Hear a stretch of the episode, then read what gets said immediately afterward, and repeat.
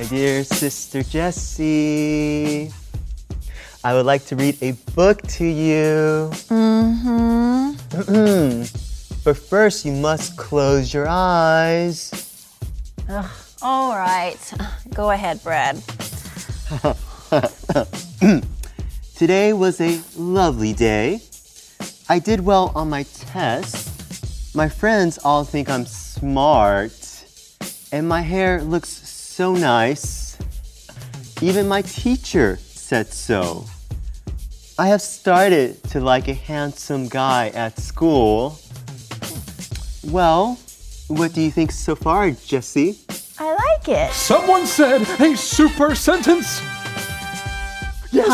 Yes, yes, yes, yes, yes. I am super sentence man.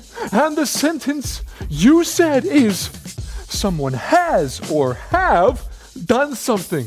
I have started to like a handsome guy at school. Yes, that's this is from the book I'm reading. Well, I'm sure that book has many super sentences. Now, just for fun, can you give me the super sentence in another way? Okay, all right. Um the family has eaten already. Very good. The family has eaten already. Super.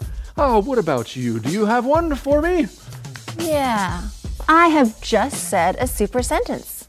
I have just said a super sentence. And that was great. Super. Super. Oh, so how does this book continue? Yes, it sounds interesting. Like something I've read before.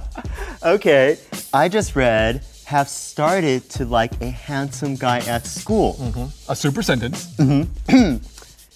His name is Corey Reynolds. He makes me smile. Hey, that's my diary. Oh, you like him so Brad, much. give it back. Uh, remember, friends, uh, so super handsome. sentence every day will make your handsome. English great.